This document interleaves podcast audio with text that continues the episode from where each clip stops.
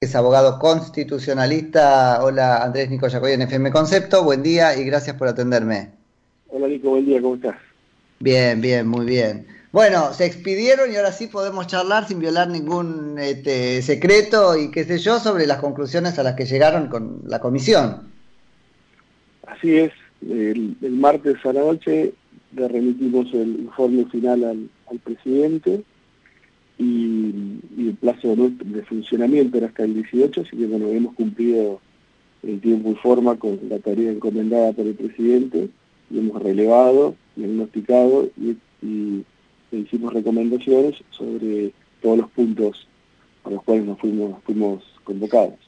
Bueno, de, detalle Andrés que ya es revolucionario, ¿no? Pero además, bueno, si, si van a decir cosas, supongo que relacionadas con el este, funcionamiento de la medida del, del Poder Judicial, estaba muy bien que cumplieran ustedes con los tiempos. Eso no suele pasar. Era, era un gran desafío que, nos impusimos. Justamente, si nosotros íbamos a hablar de la necesidad de plazos razonables, Eso. Eh, si nosotros eh, queríamos un, estamos planteando un rediseño, teníamos que cumplir con el plazo. Y lo cumplimos. Totalmente. Lo cumplimos, lo cumplimos con creces. Bien. Bueno, este, y, y compartinos un poquito qué es lo que han este, concluido, al menos la parte que a vos te resulta más, este, más interesante. A mí me parece que en, cada ítem hay propuestas que son innovadoras, otras, otras propuestas que hemos tomado ya discusiones que se venían dando desde hace años en, en el ámbito de la doctrina, de los autores y del ámbito judicial, y, que están todas, son todas susceptibles, obviamente, de ser discutidas. Y también me, gusta, tenía que aclarar algo, que este Consejo Consultivo no, tiene capacidades decisorias. No. En términos de que una mayoría impone o resuelve algo, como sucede cuando se discute una ley en el Congreso, o cuando se, discute un caso en la Corte Suprema de Justicia, donde hay una mayoría que gana y una minoría que expone sus argumentos, pero que pierde. Claro. El, tema de que en algunos casos existe una mayoría no implica que esos, esos fundamentos y recomendaciones tengan más peso sobre las que quedaban en minoría, sino que representa solamente eh, un número de adherentes a ciertas propuestas, pero que a efectos de la presentación del presidente tienen todas el mismo valor y el presidente puede elegir cualquiera de aquellas que se le hayan elevado.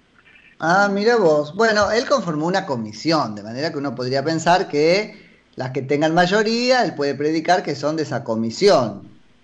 Sí, pero, pero no la, Porque si no los hubiera llamado de a uno, ¿o no? Tienen el quórum, forman cuerpo y son otra cosa, distinta de ustedes. pero el Consejo Consultivo lo que trabajó es en elaboración de propuestas. Y estas propuestas son producto de un, debate. Entonces no es que una propuesta, si tiene más votos que otra, vale más es cualitativo, claro. Juntó más adhesiones, pero los argumentos expuestos en términos de esa recomendación frente al presidente tienen el mismo valor. El presidente puede tomar cualquiera de las recomendaciones que hicieron el elevado. Bien. Tampoco fueron argumentos y recomendaciones tan disímiles en los casos donde no hubo acuerdo, digo. No, o muchas veces muy ajustadas, o a veces con ampliaciones. Me parece que ahí está la riqueza del informe que hemos elevado que no es un informe monolítico, sino que demuestra que existió un profundo debate y muchos matices sobre las distintas propuestas y recomendaciones que, le hacemos al presidente. Y de hecho que ahí está el valor del, documento. Y que tampoco es un proyecto de ley, eso también hay que aclararlo, porque si no se han cargado muchas expectativas sobre el producto.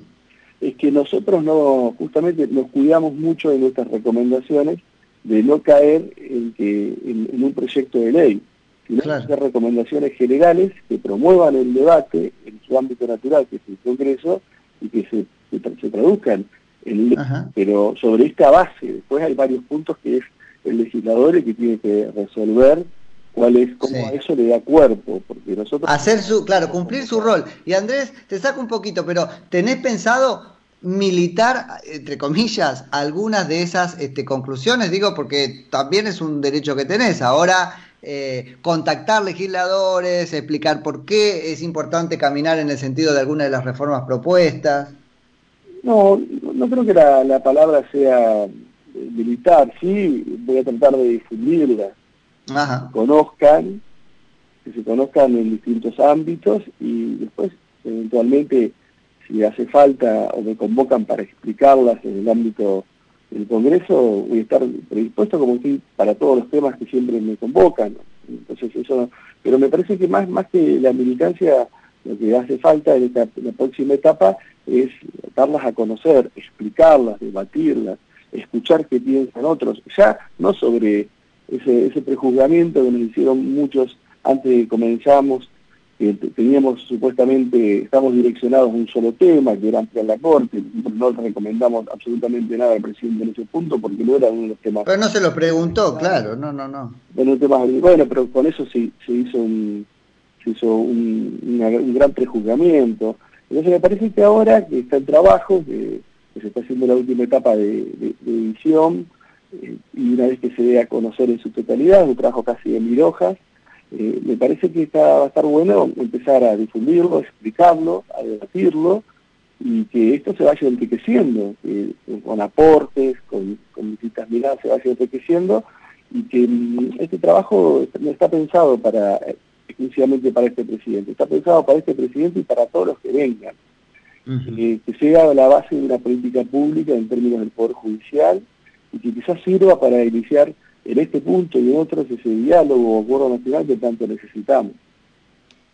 ¿Y por dónde vienen, Andrés, entonces algunas de esas eh, recomendaciones, al menos las que vos auspiciaste? No, sí, algunas recomendaciones importantes es eh, armar todo un, nuevo esquema con distintos filtros para que la Corte Suprema de Justicia resuelva o, o le llegue a la Corte y la Corte resuelva casos que estén vinculados directamente directamente con la Constitución y los tratados sobre derechos humanos y quitarle un montón de casos que son el 80% que llega a la Corte, que es por lo que nosotros decimos las sentencias arbitrarias, por ejemplo cuando eh, no, se tomó en cuenta una prueba fundamental y te condenaron, o, o no tuvieron la razón de aplicar una ley que estaba derogada, Ay, pero justo eso, Andrés, que hiere grandemente este, la situación de los ciudadanos, de los este, judicandos, como se dice. Porque esto llega a la Corte y la Corte nunca lo resuelve porque aplica una norma que le permite rechazar este tipo de causas sin dar fundamento. Entonces, llega a la Corte, la sobredimensiona, le genera más trabajo,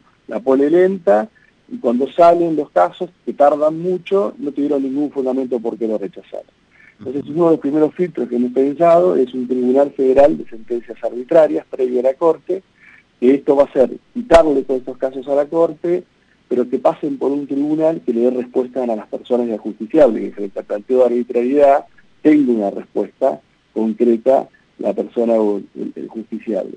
Esto es uno de los primeros de mm. las primeras cuestiones para el rediseño de la Corte, la otra es establecerle... Y a eso le ves asidero constitucional por esto de que el diseño de los tribunales inferiores queda en el Congreso. Queda en el Congreso, así es.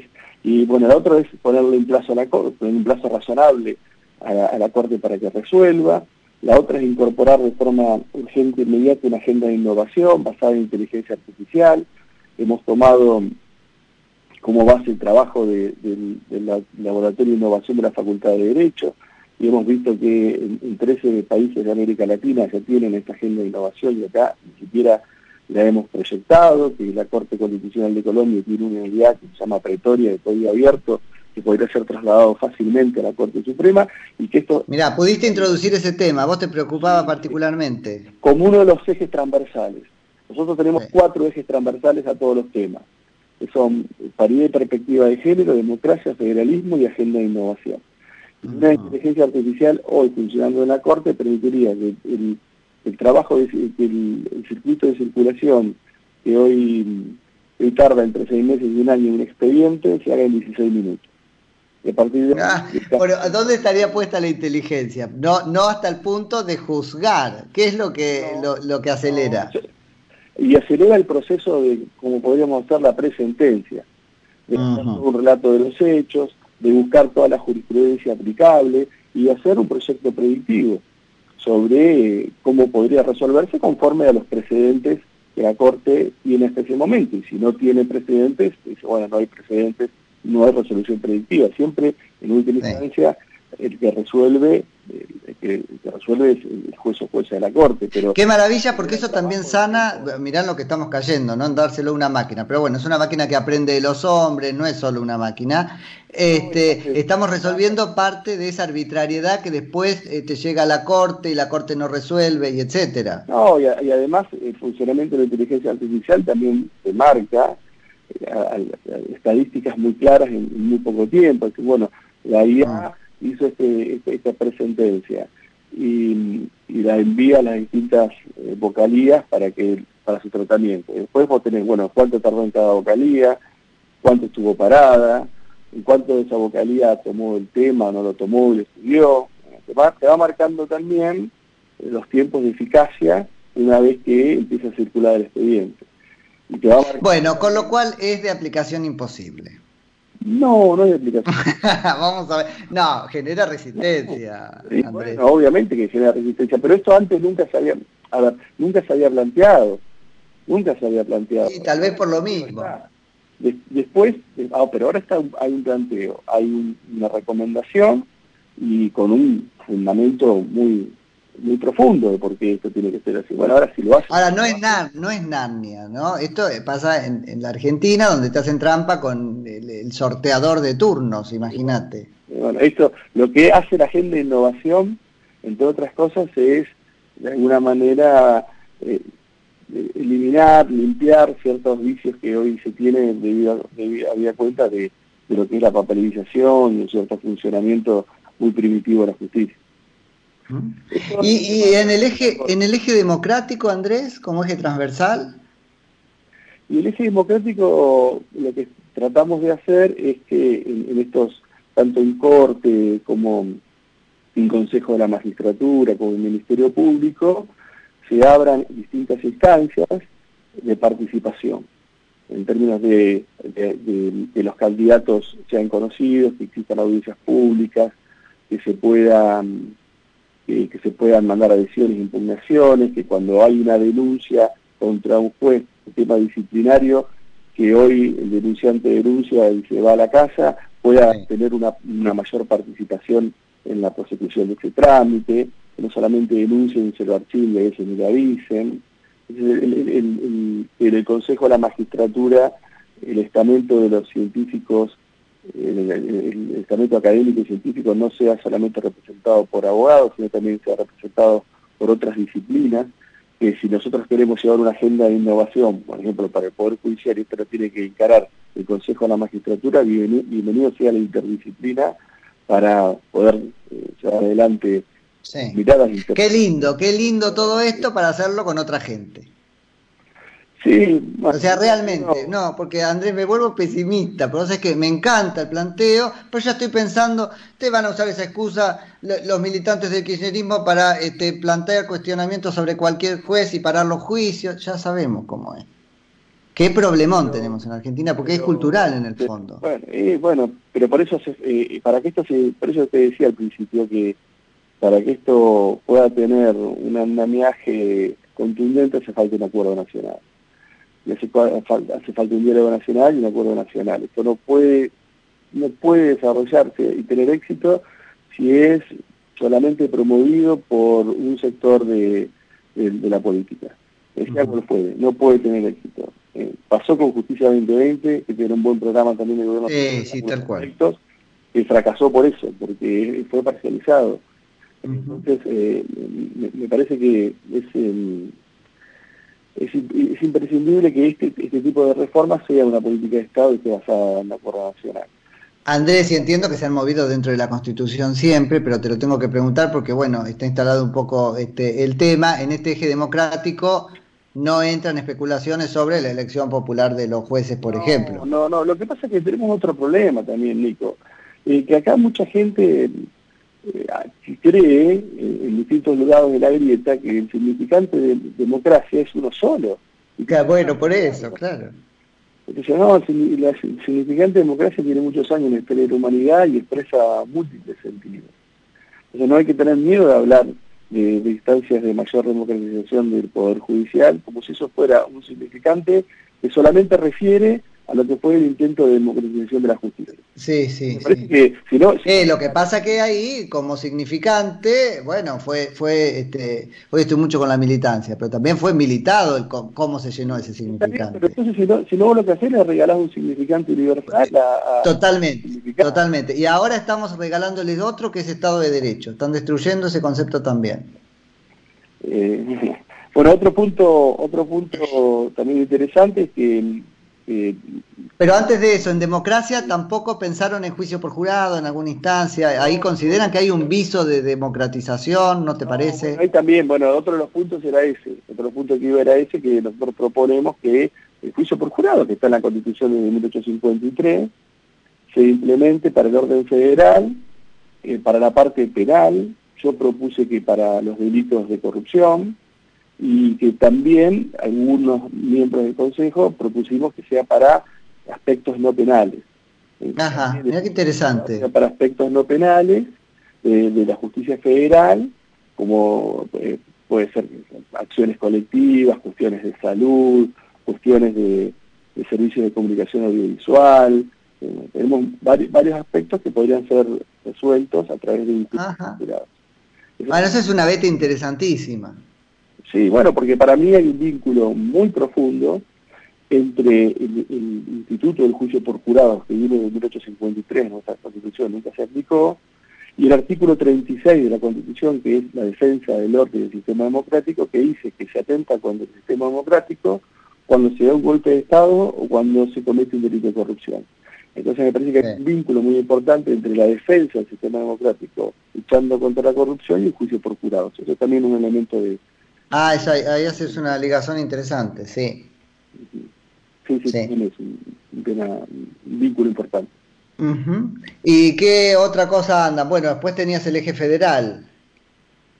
Sí, bueno, el eje federal es que siempre esté representado en todas las designaciones de todos los órganos de la justicia, una representación federal, que no se puede hacer provincia por provincia, porque es muy difícil, pero sí se puede hacer a través de una representación de regiones pero la Constitución en el artículo 124 establece que se pueden generar regiones, que no es, no es como una provincia, pero no, es un, sujeto federado, pero es un, sujeto dentro de la estructura federal. Sí, la Corte medio que habla de las regiones como un sujeto del, federalismo, sui generis, pero está, no se usa, pero existe. Sí, es, es, es difícil muchas veces como el resguardo del federalismo vos lo transformás en una fórmula normativa como, como más fácil es la paridad de género, por ejemplo. Claro, transformar la fórmula normativa. el federalismo eh, tiene una, dinámica, pero bueno, de alguna manera que siempre esté presente. Que siempre esté presente. además aparece una dualidad que no sé si tuvieron en cuenta como problema, Andrés, que por ejemplo uno lo puede espejar en, las cortes este, internacionales. En, en, general se, puede que se atribuya en función de una distribución territorial, pero luego hay que independizar a ese juez de su interés territorial. Sí, y, tenés otros problemas, que muchas personas nacen en el interior y viven en la ciudad de Buenos Aires, en la provincia de Buenos Aires, o nacieron en la provincia de Buenos Aires y viven en el interior, y entonces, ¿a quién representan? ¿A su lugar de nacimiento, de desarrollo de gran parte de su vida, o donde están viviendo en este momento? Entonces, a veces es muy es difícil, pero bueno, siempre tiene que haber de alguna manera un resguardo o garantía del federalismo en términos de composición y en términos de división más, porque así como... Es más, te iba a decir, es más una perspectiva federal lo que se necesita, más bien emulando la perspectiva de, este, de, género que un número, ¿no? Eh, así, en, lo que es el federalismo hay una perspectiva de federalismo, siempre se tiene que cubrir esa perspectiva de federalismo, en la integración de todos los órganos y el funcionamiento de los... Que además hay que entenderla bien, otro significante, ¿no? Que hay que pelear, porque no es la provincia del norte, de, deme la provincia de Buenos Aires lo que le sobra. Claro, sí, sí, bueno, pero, pero está recomendado, está con mucha presencia. Después otro tema también que, me parece muy interesante es que en el régimen de, de los concursos, para acceder a juez y jueza, nosotros le ponemos un límite al puntaje o porcentaje que se le puede dar a la entrevista.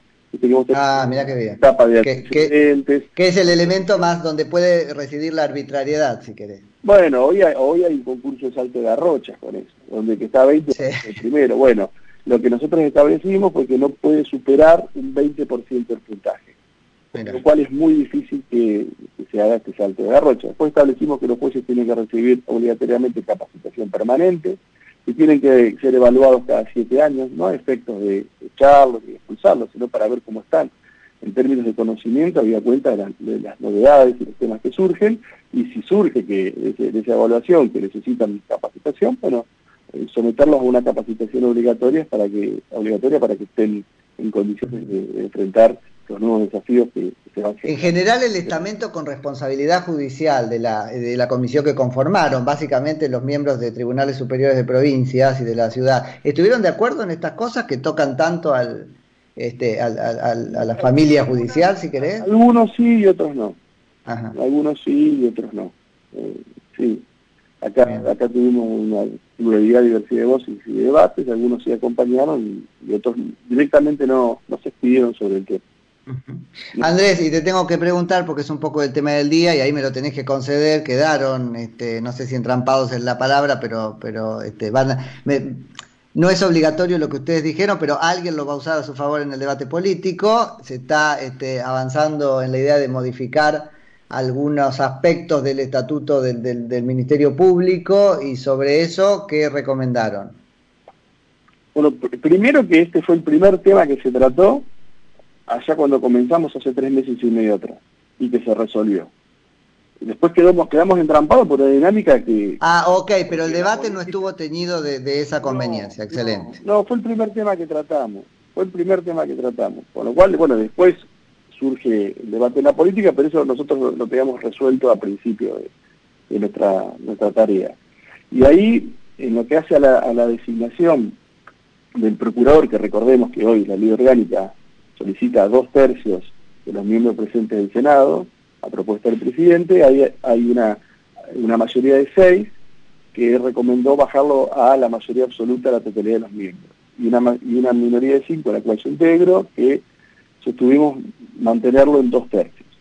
En cuanto al plazo que hoy son hasta 75 años, no es que el procurador y el defensor general son vitalicios, dura hasta los 75 años, o sea, vos te designan. A bueno, lo vitalicio ahora es hasta 75 años, uno podría decir. No es vitalicio entonces, Nico. No, bueno, pero a los efectos del, del concepto jurídico. Bueno, pero que está mal empleado. sí, induce, induce error, si lo usamos así, porque uno habla de vitalicio, pero sabe que el límite es 75. La corte, la vitalicio eran los jueces y la Corte ante la reforma constitucional. Sí, tal cual. Es eso. Hasta cuando vos querías. Bueno, cuando te pones 75 no es vitalicio. Bueno, ahí el único que mantuve hasta los 75 años fui yo, y después hubo un grupo mm, mayoritario que propuso 5 años más 5 años, y otro grupo que propuso más de 5 años sin establecer el plazo, y que no coincidiese con la renovación presidencial. Y después para la institución todos coincidimos en que tenía que mantener la figura del juicio político para la institución que es lo que hoy figura en la ley Ah, mirá, ok. O sea que rompen el espejo, porque ahora parece que lo que se decida para, así viene la discusión política, lo que se decida para entrar es lo que se necesita para sacar. Y ustedes rompen eso, mantienen eso roto. Nosotros rompemos con esta lógica. Eh, yo sigo manteniendo lo que ha sido mi postura histórica, dos tercios, 75 años de juicio político, porque el Ministerio Público es un órgano de extrapoder, incorporado a la Constitución con esa naturaleza, y no es un, ministro de justicia aviso. No. Y en la medida que vos no le des las máximas garantías institucionales, lo acercás más a un ministro de justicia aviso dependiente del Poder Ejecutivo que a un órgano extrapoder que tiene como funciones defender la legalidad y los intereses generales de la sociedad y que muchas veces eh, puede, puede y debe estar en contraposición con lo que piensa el Ejecutivo de turno. Y está muy bien, porque es, una forma de control entre poderes. Esa confusión también nos viene de las películas norteamericanas, ¿no? Cuando aparece el procurador. Sí, pero nosotros tenemos un sistema totalmente distinto. ¿no? Claro, bueno. es así. Así que, Andrés, todo esto dijeron. Y se van a reunir con el presidente, aparentemente. Dijo que se iba a hacer un rato para encontrarlos. Sí, porque también se le complicó al presidente la agenda por la situación que estuvo de aislamiento y, de realización de varios hisopados para ver cuál su situación de salud. Entonces eso se trastocó un poco la, agenda y en la medida que la reorganice seguramente. Bueno, pero puede ser un Zoom, porque ahí es preferible un Zoom, tiempo de calidad, como dicen ahora, ¿viste? Es preferible un Zoom donde le puedan decir lo que pensaron con argumentos que un juntarse para tomar un café y hablar de nada. Ya no, eso ya no lo, no lo manejamos nosotros. Claro. bueno, yo lo preferiría. Nosotros estamos, estamos disponibles para, para cuando sea el momento y también para, para juntarnos nosotros, porque todo este trabajo ha sido por Zoom. Y más allá que algunos que tenemos una cierta cercanía domiciliaria nos hemos cruzado, pero nunca nos reunimos, nunca nos pudimos reunir personalmente. Entonces sería también algo interesante que la mayor cantidad de los integrantes, Lupo está en Madrid, no va, no va a poder dejar, pero el resto nos podamos, nos podamos reunir y podamos hacer un cierre presencial la nueva normalidad. También lo hizo posible. Por ahí en otro momento el informe nunca avanzaba porque no encontraban el lugar en la agenda para reunirse, ¿viste? Así que... No, yo creo que era que justamente la digitalidad nos ayudó muchísimo, nos ayudó a funcionar, nos ayudó a que estuviéramos en horario, que cumpliéramos los horarios, nos ayudó a que los intercambios fuera de las reuniones eh, estuvieran eh, de alguna manera dinamizados por, por, la, por la digitalidad en términos de, la producción del escrito, entonces eso hace que vos hables menos y escribas más, entonces eh, esto te genera una continuidad de trabajo que te da una densidad muy importante conceptual, porque en el intercambio escrito permanente, permanente, permanente, vas viendo eh, cómo vas incorporando otras miradas, vas revisando posturas. Me parece que la digitalidad nos ayudó mucho a, a hacer ese trabajo. Andrés, te dejo seguir laburando. Muchísimas gracias. No, muchísimas gracias. Un gran abrazo. Te, mando un abrazo. Es Andrés Gil Domínguez, que es abogado constitucionalista y es uno de los miembros integrantes de esta este, comisión que no asesoró, pero aconsejó, porque el laburo ya está hecho, al presidente de la Nación sobre temas de justicia. Concepto 95.5.